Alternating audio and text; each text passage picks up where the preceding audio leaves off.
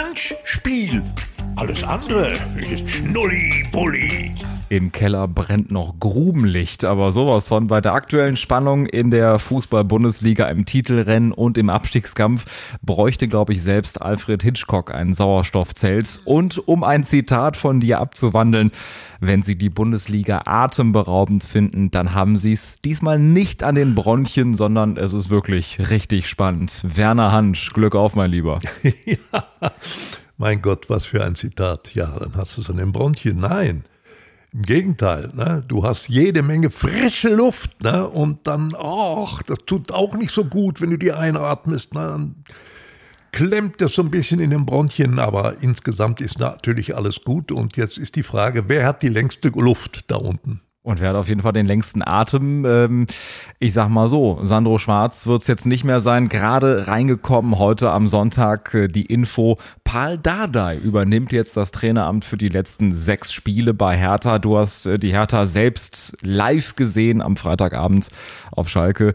Ähm, das letzte Team, das nochmal so einen Impuls setzen will, nachdem ja drumherum alle, ob Hoffenheim, Stuttgart und Co. den Trainer gewechselt haben, ähm, kommt das noch zum richtigen Zeitpunkt oder ist für dich die Hertha schon äh, unten durch? Nein, also ich äh, bin da jetzt mal äh, sehr direkt und sage, äh, für mich ist die Hertha weg. Also es war ja nicht nur der Sandro Schwarz, der da den Kopf hängen ließ, sondern der, der gesamte Auftritt dieser Mannschaft. Ich glaube, dass da nicht noch drei Spieler sind, die selber daran glauben. Und wie willst du denn dann noch leben erzeugen in so einer Truppe. Also nichts gegen den Pardadei. Den habe ich ja noch als Spieler gesehen, erlebt und oft kommentiert. Natürlich ja. ist ein toller Typ, dem wünsche ich das Beste. Aber ich weiß nicht, wo der das jetzt herhoben soll. Für mich steht fest, diese Hertha ist vom Grunde auf ein Sanierungsfäller. Ja, und hoffentlich kann das dann in der zweiten Liga gelingen. Sie glauben ja dran dass sie es da auch schaffen können. Ich würde es wünschen.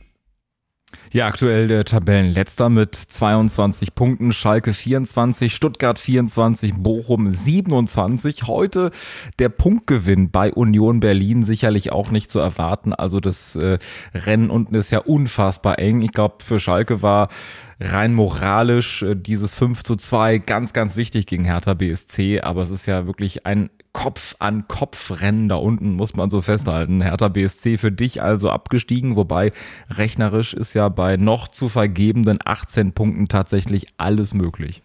Ja, sicher. Also rechnerisch ja. Aber ich sag dir, die Ausstrahlung, die diese Mannschaft auf mich gemacht hat, die ist unterirdisch. Also ist vor allen Dingen das Abwehrverhalten, das war ja offenkundig unter allen Kriterien. Mhm.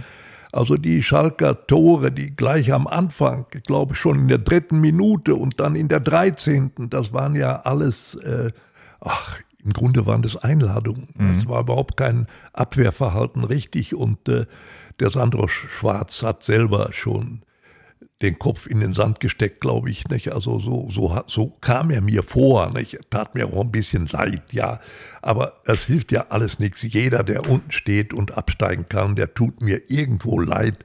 Irgendwo haben sie es alle nicht verdient, aber es müssen ja am Ende mindestens zwei äh, absteigen. Da hilft ja nun alles nichts. Und für mich ist es so beschlossen, dass die Hertha dazugehört. Wäre ein bitterer Gang in die zweite Liga auf jeden Fall. Kommen wir dann zum anderen Team von Freitagabends. Äh, Schalke also 5 zu 2 gegen Hertha BSC. Psychologisch unfassbar wichtige Zeitpunkte, wie du gesagt hast, direkt zu Beginn dieses Spiels, dritte und dreizehnte Spielminute. Ähm, dann gab's äh, diese bittere Verletzung von Ralf Fährmann, äh, der raus musste Schwolo ins Tor, dann gibt's direkt den Anschlusstreffer kurz vor der Halbzeitpause, wo Schwolo aus meiner Sicht nichts machen kann, wo er im Prinzip direkt drin ist und dann äh, nur hinter sich fassen kann. Und dann macht Schalke zum nächsten psychologisch wichtigen Zeitpunkt, nämlich direkt nach der Halbzeitpause das 3 zu 1. Ähm, Hat Schalke für dich da nochmal bewiesen, das Ausrufezeichen, das sie setzen wollten im Abstiegskampf, Rückkehr von Moritz Jens zum Beispiel. Also das war, glaube ich, mit der Kulisse zusammen, ausverkauftes Haus, ja. nochmal ein ganz, ganz entscheidendes Ausrufezeichen nach dieser bitteren Niederlage gegen Hoffenheim, was ja eigentlich ja, ja. das entscheidende Sechs-Punkte-Spiel gewesen ist, weil gegen Leverkusen kannst du verlieren, aber Hoffenheim auswärts mit äh, gefühlt 15.000 Schalkern, das hätte eigentlich auch nicht passieren dürfen. Ja, aber was soll ich dir sagen? Du siehst ja jetzt, nicht wahr? Hoffenheim spielt 1 zu 1 bei Bayern München. Was willst du denn dazu sagen? Ja, ja. Da kann man doch nur draus folgern, in der Mannschaft steckt auch Leben drin. Na? Die, die, die kratzen, die beißen. Und das ist natürlich ganz wichtig jetzt in dieser Phase. Und ich glaube, dass da auch der Trainer Materazzo einen erheblichen Einfluss hat, glaube ich. Ne? Das ist jetzt eine Truppe, die steht zusammen. So, da ist Leben drin. Und gegen eine solche Mannschaft kannst du dann auswärts äh, auch verlieren. Na, das ist dann so. Natürlich war die Schalker Leistung äh, nicht besonders in Hoffenheim, ist klar.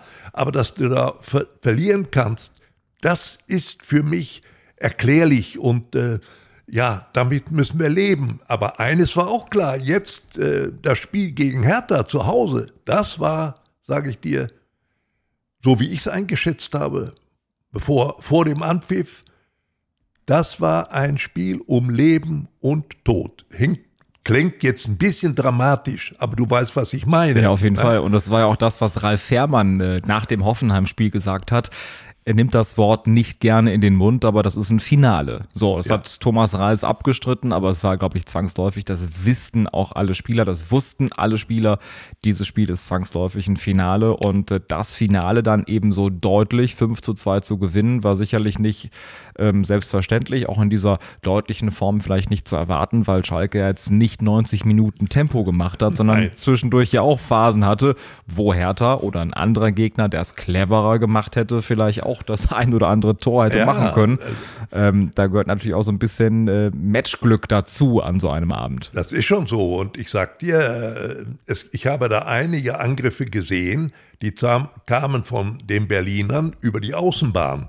Und dann kamen so gefährliche aus der Halbdistanz, so halbhohe Bälle rein. Na, da musst du immer mal damit rechnen, wenn da jetzt einer reinfliegt mit einem Kopfball, dann kann es scheppern. Das ist dann so habe ich einige dieser Angriffe gesehen. Es hat aber nicht äh, gescheppert. Ne? Und äh, sicher, das hat was mit der Abwehrleistung der Schalker zu tun.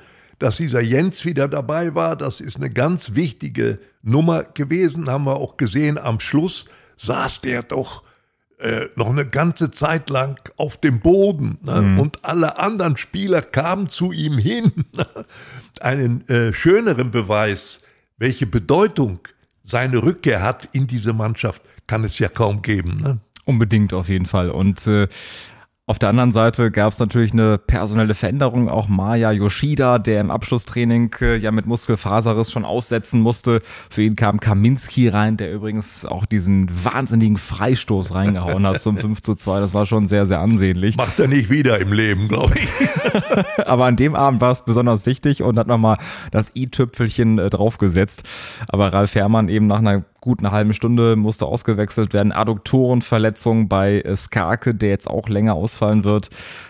War es eine tiefe Fleischwunde am Knöchel. Und ähm, ja der dritte, der ausfallen wird, ist Cedric Brunner, ne, der auch äh, auf die Schulter gefallen ist, sich da auch verletzt hat. Und beide oder alle drei werden jetzt einige Wochen fehlen. Und vor allem auch bei diesen entscheidenden Spielen jetzt aus Schalker Sicht. Freiburg auswärts am kommenden Sonntag und dann das entscheidende Heimspiel gegen Werder Bremen, wo ich auch sage, das wird das Spiel sein, wo man sich am meisten ausrechnen kann und darf. Weil anschließend geht's ja noch gegen Mainz, es geht gegen Leipzig, es geht gegen Bayern, äh, Frankfurt.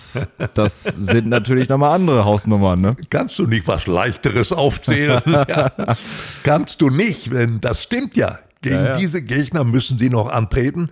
Und dann, ich glaube, das äh, Heimfinale ist gegen Eintracht Frankfurt. Richtig, genau. Mhm.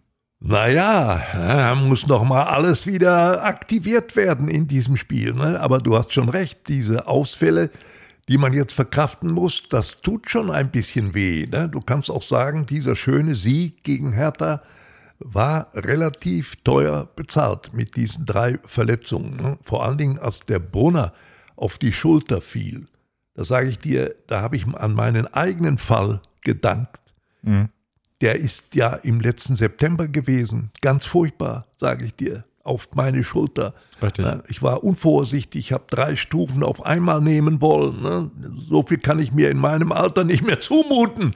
Habe ich aber gemacht und dann lag ich plötzlich da. Tut unheimlich weh und ich kann ihm nur die Daumen drücken, ne, dass nichts gebrochen ist. Wenn das der Fall wäre, kannst du sagen, anderthalb Jahre Minimum hat er damit zu tun. Mhm. Bei dir wurde es dann besser. Das musste ja auch dann raustrainiert werden, diese Blutergüsse, die du hattest. Wie ist, ja. es, wie ist der aktuelle Stand jetzt bei dir? Ja, ja, du, das ist äh, wunderbar gemacht worden. Ich hatte tolle Therapeuten, die darauf spezialisiert waren. Aber entscheidend war, kein einziger Knochen gebrochen in der Schulter, ja, okay. sondern nur Blutergüsse.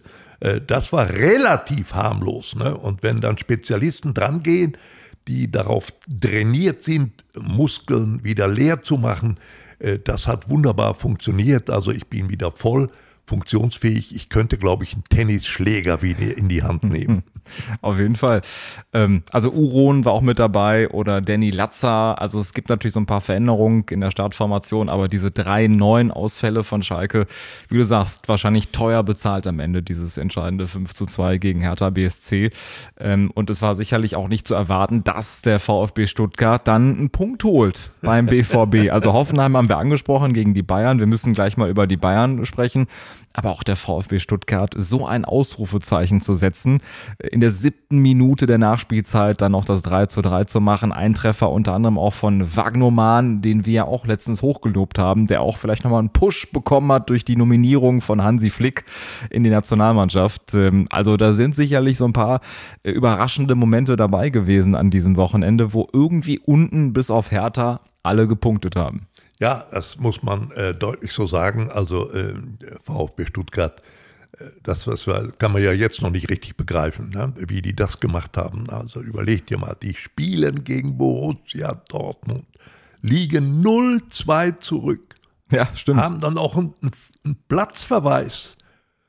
So, und auf einmal steht es 2 zu 2. Na, da habe ich schon gedacht, um Gottes Willen, wie, was machen die denn da?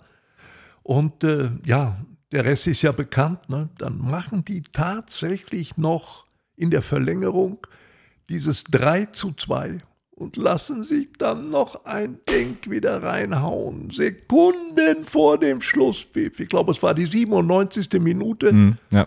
Ja, und das war dann der eine Punkt für den VfB Stuttgart. Also ich muss noch mal sagen, rückblickend, um Bruno Labbadia hat es per persönlich leid getan. Den habe ich ja auch schon lange Jahre immer begleitet als Spieler und dann später auch als Trainer. Äh, verdammt nochmal, er hat es nicht geschafft da sozusagen. Ne? Aber man sieht schon, es hat sich jetzt unter diesem jungen Hönes, hat sich etwas verändert beim VfB Stuttgart. Der hat nochmal Lebens, eine Lebensader getroffen, glaube ich. Das hat man gespürt, sonst wäre solches Ergebnis nicht möglich gewesen. Und äh, wenn wir schon ja, bei persönlichen Emotionen sind, sage ich dir auch ganz offen, der arme Terzic, ja, der Dortmunder Trainer, wie der zum Schluss seine Hände vors Gesicht hält. Ne? Der war völlig fertig. Ja, du, du, kannst es ja, ja, nicht aushalten. Ja. Du kannst es ja nicht aushalten. Du weißt es ja, wie oft haben wir nicht schon darüber gesprochen. Wenn die Bayern schwächeln, musst du da sein. Und wann müsstest du mehr da sein wie an dem vergangenen Wochenende, ehrlich gesagt. Und dann lassen die dich noch mal ein Ding reinhauen da. Und ja, so ist es dann passiert. Ja, also ich finde, Edin Terzic wirkte nach dem Spiel auch sehr geknickt, auch ja. unfassbar enttäuscht, auch in der Pressekonferenz. Ja. Äh, die Bild schreibt, er war den Tränen nah. Ich ja. habe es jetzt nicht so extrem wahrgenommen, aber er war schon ja, ich will nicht sagen resigniert, aber es wirkte teilweise so wie so Durchhalteparolen und jetzt geht doch noch was, ähm, weil ich muss dir beipflichten, Werner, wann war es so einfach wie jetzt? Die Bayern sind nicht konstant, die Bayern sind zu knacken, haben wir auch gesehen, auch Hoffenheim holt einen Punkt gegen Bayern und die Bayern sind mal nicht zehn Tage vor Schluss schon fest als Meister. Ähm, es wäre, glaube ich, wirklich, oder es ist so einfach wie noch nie gefühlt. Ähm, noch sind es ja sechs Spiele, zwei Punkte Rückstand, da kann einiges passieren, aber ich zitiere mal den Sport 1 Doppelpass. Ist der BVB zu doof, um Meister zu werden? Ja, was, wie willst du es denn sondern anders erklären? Nicht? Das, das ist ja so und äh, die Gefühlslagen, ähm, die, je, je, weiter du nach oben gehst, ne, ich weiß gar nicht, wie es dem Herrn Watzke zumute ist, ne, also. Kannst du mir vorstellen. Ja, ungefähr, ne, also, ja, oder, oder Kehl, Sebastian, ne, was die sich da jetzt empfinden und die müssen damit fertig werden. Es hilft ja alles nichts. Es ist noch nicht zu spät. Das muss ich sagen. Es ist ja noch möglich, ne? Äh, aber äh, da haben sie eine Riesenchance äh, liegen gelassen, mit den, Bayern, mit den Bayern gleich zu, zu stehen. Und äh, die Chance ist nun leider vertan. Und ähm, reiht sich in diese Entwicklung ein. Ich meine, der BVB ist ja auch gegen Leipzig völlig verdient aus dem Pokal ausgeschieden und äh, strauchelt und schwächelt im Moment äh, tatsächlich. Äh, deren Vorteil kann wirklich sein, dass die Bayern im Prinzip genauso in der Formkrise sind. Also auch das erstaunlich. Neben diesem spannenden Abstiegskampf da unten gibt's halt eben vorne zwei Teams, die wirklich in der Krise sind, wo man echt sagen muss, sechs Tage, sechs Spieltage vor Schluss hast du zwei Mannschaften, die nicht in Form sind und wo man immer mit allen Ergebnissen rechnen muss. Ja, das ist offenkundig so. Das beweisen ja die Ergebnisse am verletzten Wochenende ganz eindeutig so. Und äh, es kann ja noch schlimmer werden. Nicht? Wenn ich dran denke, am Mittwoch jetzt, ne? Champions League, Rückspiel, die Bayern gegen Man City. Ja, äh, 0 zu 3, sage ich dir ganz offen, äh, habe ich auch gar keine Scheu. Für mich ist das Ding gelaufen. Ich weiß nicht, wie die das schaffen wollen, weil wir ja wissen, Man City ist immer auch auswärts für ein Tor gut. So. Und dann, ja, äh, dann geht ja rechnerisch wirklich schon nichts mehr. So dumm können die ja gar nicht sein. Wahrscheinlich nicht. Und Erling Haaland ist sicherlich auch für einen Treffer gut. Da bin ich mir sehr, sehr sicher. Äh, wird nicht ganz so viel treffen wie gegen Leipzig, aber trotzdem äh, ist die Messe wahrscheinlich gelesen, um gleich nochmal drei Euro ins Phrasenschwein äh, zu werfen.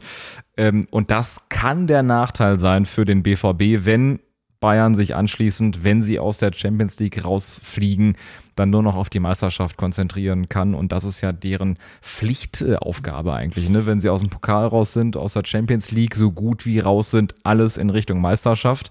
Ähm, beim BVB ähnlich, ne? International auch nicht dabei, gegen Chelsea rausgeflogen, aus dem Pokal rausgeflogen. Ähm, das wird sicherlich nochmal so ein vielleicht das Zünglein an der Waage sein am Ende, dieses Ergebnis jetzt. Ja, das ähm, oh, ohne Zweifel. Äh? Also, äh, wie gesagt, äh, als Tuchel anfing in München, ne? als Nachfolger von Nagelsmann, Frage darf mal erlaubt sein, äh, wie wäre es denn gelaufen mit Nagelsmann? Hm.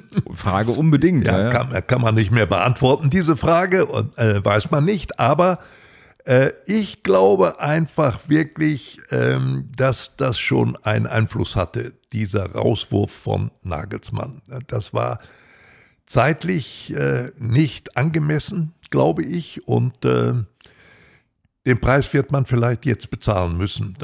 Drei Titel waren noch möglich mit Tuchel und jetzt ist es noch einer. Mhm. Und auf den müssen sie auch noch zittern. Das ist noch gar nicht entschieden äh, in der Form, wie es da jetzt läuft. Und du kannst dir ja vorstellen, ne, da wackelt ja jetzt einiges, ne, da äh, im Vorstand zum Beispiel. Ne, wer ist dann letztendlich die Verantwortung? Ne, wer muss die übernehmen? Ne, Salihamidzic und, und ich, ich möchte mal wissen, wenn das in die Hose geht mit der deutschen Meisterschaft, ja, was sich dann da abspielt, das wird interessant sein, sage ich dir. Welche personellen Konsequenzen noch theoretisch möglich sind. Also ich glaube, Sali Hamicic und Oli Kahn haben beide jetzt nicht das perfekte Gesicht abgegeben oder ähm, auch sich so perfekt verhalten. Wir haben darüber gesprochen, wir haben das hier analysiert.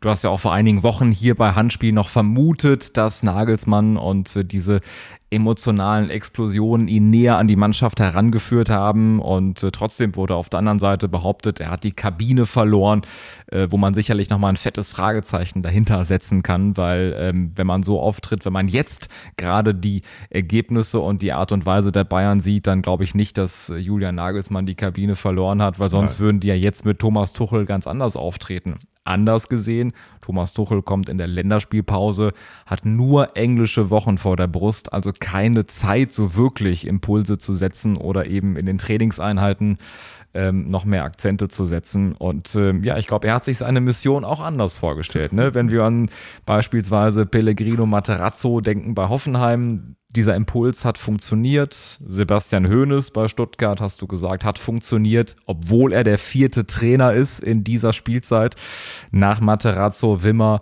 und äh, Bruno Labbadia. Die Bayern haben jetzt nicht so viel Glück mit dieser Entscheidung. Mit äh, Thomas Tuchel wahrscheinlich fangen die ersten an, das zu bereuen, könnte ich mal vermuten. Ja, also äh, für mich ganz sicher, dass, dass, dass da jetzt einige anfangen darüber zu zu resonieren und sich Gedanken zu machen, was hätte man denn anders machen können. Ja, ich sage dir ganz ehrlich, äh, der Zeitpunkt der Entpflichtung von Nagelsmann war nicht gut. Also das muss ich ganz ehrlich sagen. Ich hätte dem diese Chance auf jeden Fall noch gegönnt, äh, dieses entscheidende Spiel zu machen. Und äh, ja, das ist jetzt nicht mehr reduzierbar, das können wir nicht mehr neu auflegen. Das ist jetzt so gelaufen und natürlich die Verantwortlichen werden äh, es am Ende dann äh, ja, erklären müssen und sie werden dann sich auch entscheiden müssen, was dann passiert. Ich sag dir nur, ich bin, ich wäre sehr gespannt zu erleben, was dann da wirklich im Innersten dieses Vereins äh, wirklich vor sich geht. Und ich glaube nicht, dass es ohne persönliche Konsequenzen abgehen wird. Wahrscheinlich nicht. Es wird sicherlich größere Kreise ziehen, denn neben dieser sportlichen Misere kommen natürlich andere Faktoren dazu. Wir haben darüber gesprochen. Verletzung Manuel Neuer im Skiurlaub. Tapalovic, der rausgeworfen wurde. Dieses Hin und Her jetzt äh, zuletzt in der vergangenen Woche. Manet gegen Sané ich vermute mal, wo er nicht eine dicke Lippe riskiert hat, aber trotzdem eine dicke Lippe davongetragen hat aus dieser Aktion. Ein Spiel ähm, muss er aussetzen und eine Geldstrafe bezahlen. Äh, aber es gibt neben dem Platz, wie man sieht, ganz, ganz viele Baustellen. Und auf der Trainerposition gab es jetzt ebenfalls diese große Baustelle. Und am Ende des Tages müssen Kahn und Salihamidzic sich die Frage stellen, haben wir richtig und immer gut auf diese Situation reagiert, auf und neben dem Platz? Ja, das wird die ganz entscheidende Frage sein. Und darauf wird es alles festlaufen. Hier sind ja schon einige Messer gewetzt sozusagen, auch mediale Messer natürlich, die dann auch zupacken werden, wenn das äußerste Unglück passiert. Wir wollen es ihnen nicht unbedingt wünschen, noch sind sie ja vorne in der Bundesliga, aber sollte der Worst Case eintreten, und das wäre für mich der Verlust der deutschen Meisterschaft, dann Gnade uns Gott, wenn wir Bayern wären. so ist es. Ähm, ich weiß ja nicht, wie du das siehst, aber ich finde, wo Manet Sané wirklich ins Gesicht schlägt und dann ähm, habe ich mit einer erheblich drastischeren Strafe gerechnet, als ein Spiel auszusetzen und eine Geldstrafe. Überrascht dich das genauso wie mich? Ja, also äh, auf den ersten Blick, äh, natürlich müsste ich dir zustimmen, äh, müsste eigentlich anders reagiert worden sein. Da waren, nun waren wir alle nicht dabei. Man weiß nicht, äh, wie der Wortlaut äh, war in dem Konflikt. Manet, Sané, keine Ahnung, wie der ihn vielleicht provoziert hat. Ne? Das wird ja jetzt intern wohl schon eine Rolle gespielt haben. Mhm. War der Manet, vielleicht hat er den beleidigt irgendwo. Das kann natürlich gewesen sein. Ne? Äh, denn für mich war auffällig, dass der Sané im Nachhinein sozusagen sehr positiv über Manet geäußert hat und auch um eine mildere Strafe sozusagen gebeten hat. Äh, das zeigt mir an, dass er sich vielleicht auch ein bisschen verantwortlich fühlte für diese Szene ne, in der Kabine. Äh, insofern ist die Sache für mich im Prinzip erledigt, sage ich mal, ne, und angemessen geahndet auch. Äh, was willst du sagen? ich habe das Gefühl, Manet könnte jetzt am Mittwoch vielleicht noch der entscheidende Mann sein. Ja, ja. Der, äh, Schupoteng kann ja nicht spielen, ne? der, der Ersatzmittelstürmer bei den Bayern. Ja, wer soll das denn dann machen? Ne? Also, äh, der könnte ein ganz wichtiger Mann sein und dann ist wieder alles erledigt. Wir werden sehen. Also trotzdem spricht das dafür, wie sehr es brodelt an der Sebener Straße. Deswegen sind wir sehr gespannt, wie äh, die Bayern auftreten werden, wenn der Podcast rauskommt. Also morgen, Mittwoch dann äh, Man City, das große Rückspiel. Und dann werden wir vielleicht sehen, ob die Bayern nicht doch weiterkommen und wir am Ende über zwei Titel reden, die noch möglich sind. Oi, oi, noch oi, ist oi. ja nichts ausgeschlossen, aber ähm, die Wahrscheinlichkeit tendiert natürlich in eine ganz, ganz andere Richtung. Ähm, Werner, wir haben im letzten Jahr eine Sprachnachricht hier bekommen von Daniel Kessler. Ihr könnt uns ja alle gerne schreiben an mail.handspiel.de. Wir freuen uns immer über Post, egal ob über Feedback, über Reaktionen oder andere Äußerungen zu unseren Themen. Und Daniel Kessler hat letztes Jahr uns eine Sprachnachricht geschickt. In Folge 19 war das. Könnt ihr nachhören bei dem Podcast-Anbieter eures Vertrauens. Uns hat Daniel damals erzählt, wie er in die Spielsucht hineingezogen wurde, dann inhaftiert wurde, auch wirklich in Haft gelandet ist und sich dann aus dem Gefängnis hier bei uns gemeldet hat. Ich fasse nochmal zusammen. Familienvater, verheiratet, großer Freundeskreis, arbeitet im Rettungsdienst und dann ist Folgendes passiert.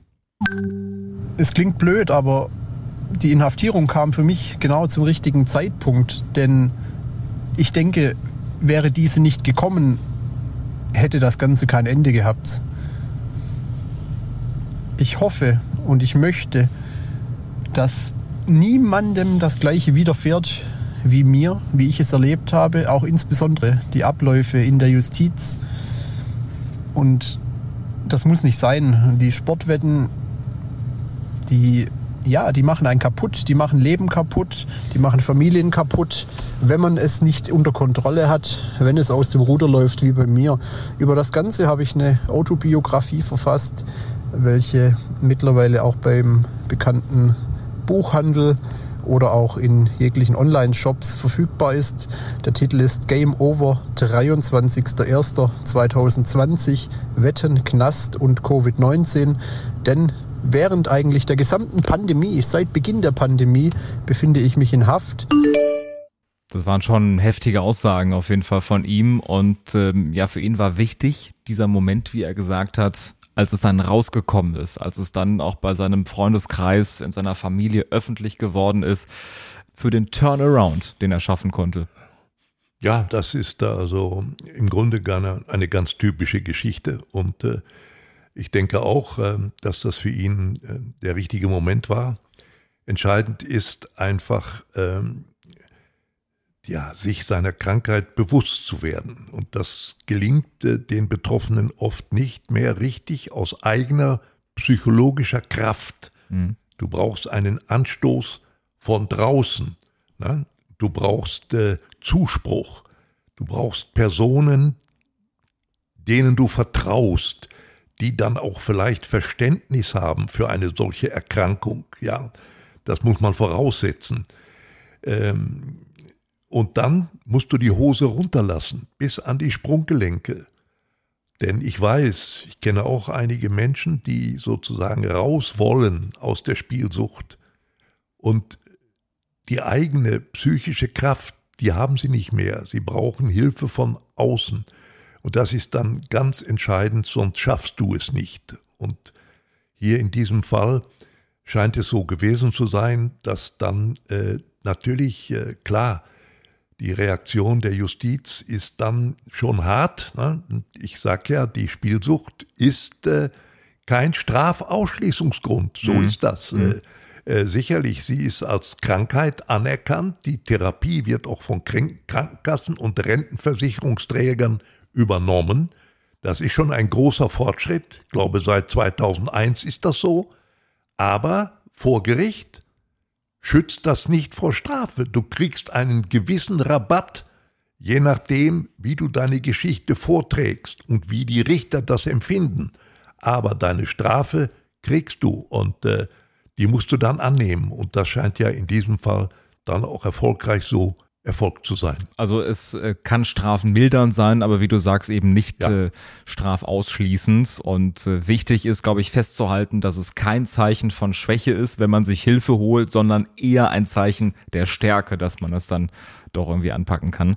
Ähm, bei uns hat sich Daniel wieder gemeldet jetzt und erzählt uns jetzt in einer kurzen Sprachnachricht, wie es weitergegangen ist in den vergangenen zwölf Monaten.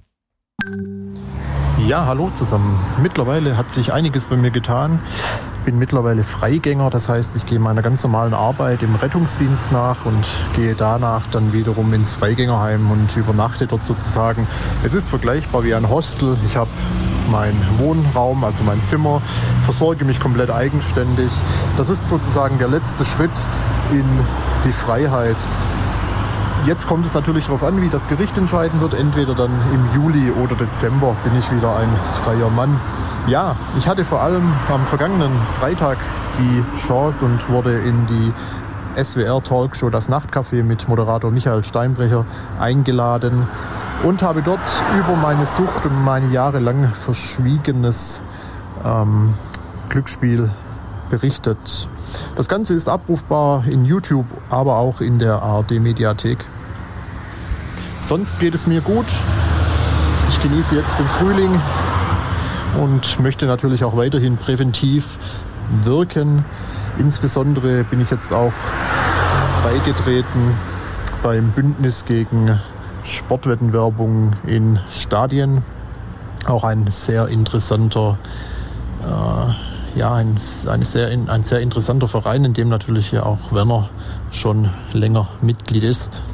Ich wünsche euch alles Gute. Vielen Dank, Daniel. Ja, das ist äh, schön. Es freut mich, dass ihm, äh, das hat ihm auch, hat man gemerkt an, an seiner Stimmung, nicht wahr? Er hat wieder Boden unter den Füßen. Das ist ganz prima. Das freut mich äh, kolossal. Wichtig ist nur, er muss aufpassen, nicht wahr? Die die Gefahr einer, eines Rückfalls ist, ist nicht zu unterschätzen.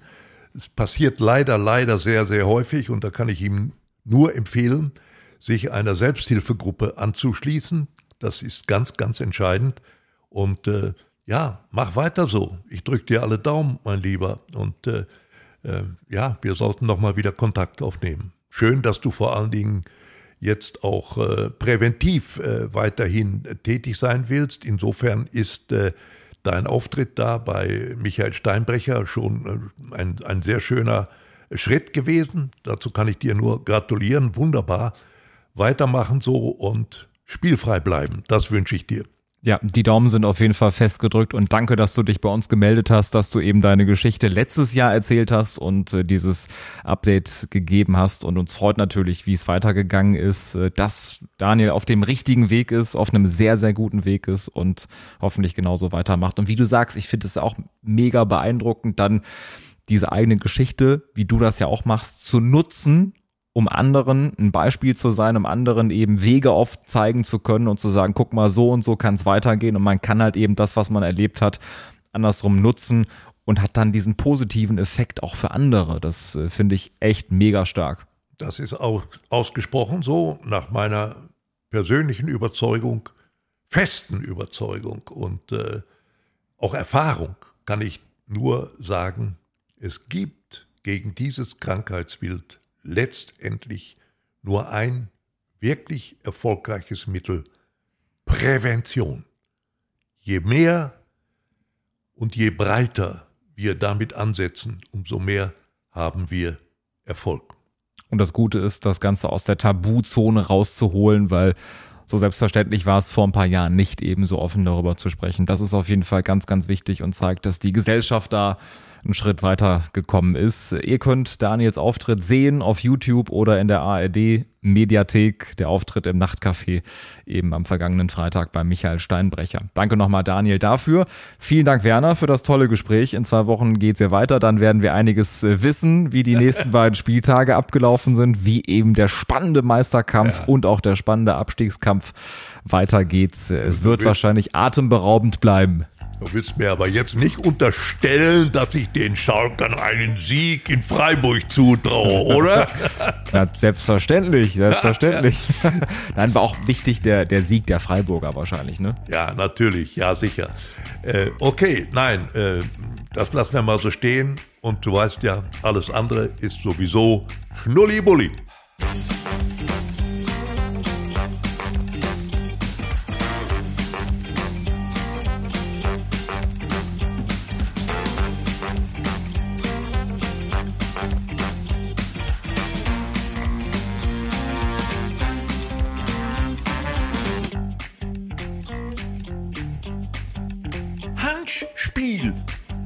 Schnulli-Bulli.